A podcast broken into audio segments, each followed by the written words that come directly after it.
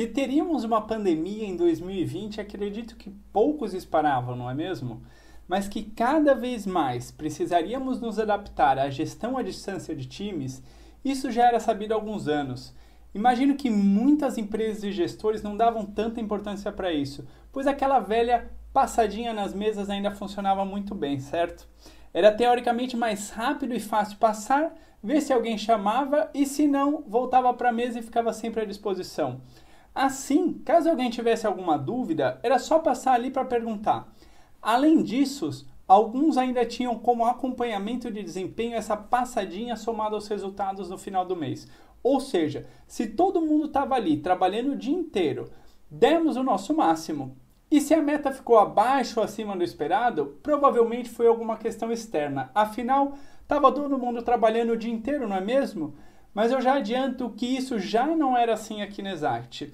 E no presencial, ah, tínhamos muita energia no ar, pois sempre que fazíamos um agendamento, venda ou retenção, o som da buzina, galinha e até bateria já era esperado que no final da semana se reunia muitas vezes no escritório mesmo para celebrar as conquistas e interagir com o time. Pois é, aí veio um tal isolamento e acabou com muito desses rituais. E agora, será que ficou impossível acompanhar o trabalho dessas pessoas, fazer celebrações e os eventos? Mas para quem achou que a buzina ia parar de tocar? Ah, mas não mesmo. Alguns mais digitalizados do que outros todos se superaram nessa pandemia, tiveram que se adaptar de alguma forma, para não dizer em todas elas. A começar pela mais importante delas, as pessoas. Como acompanhar seu humor, desejos e necessidades à distância. Ou coisas até mais fáceis, como simplesmente nos ver. Pois é aí que organizar melhor o nosso tempo fez toda a diferença. Aquela passadinha que na realidade muitas vezes olhava para a nuca das pessoas, passou a ser olhando para respostas individuais e gráficos de variação de humor através de ferramentas especializadas nisso. As conversas ao acaso passaram a ser acompanhamentos semanais, quinzenais e one-on-ones, com tópicos e tema previamente alinhados, onde o insubstituível olho no olho se manteve sim, mas só para aqueles que incentivaram através do exemplo, sempre ligando suas webcams. Mas e o trabalho?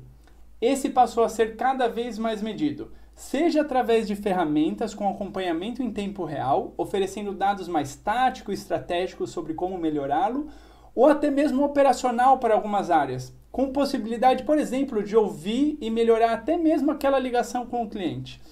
Além disso, os acompanhamentos passaram a ser ainda mais estruturados e documentados através de avaliações de experiência, funcional, desempenho, sob demanda, liderança e até mesmo do ponto, que se já não era digitalizado, passou a ser e permitindo que a pessoa trabalhasse de qualquer lugar do mundo. E sabe todas aquelas pausas para responder as mesmas perguntinhas diariamente? Que tal mapear e responder tudo de uma vez só, colocando em guias onde todos têm acesso rápido e fácil a essas informações? Parece simples, né? Mas por que não fizeram isso antes?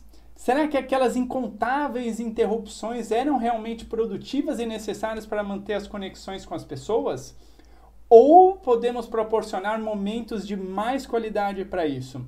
Onde, mesmo que seja em um check-in ou check-out diário, temos espaço e tempo para nos ver, matar a saudade daquelas boas e velhas piadas de escritório. Você deve estar pensando, ah, mas as celebrações e integrações em grupo, essa, meu amigo, minha amiga, não tenho dúvidas que enquanto a palavra distanciamento estiver presente no dia a dia, vai permitir algo parecido com ouvir o som da buzina da celebração ou ainda um abraço sincero de parabéns pela conquista, sem contar as incontáveis festas e happy hours.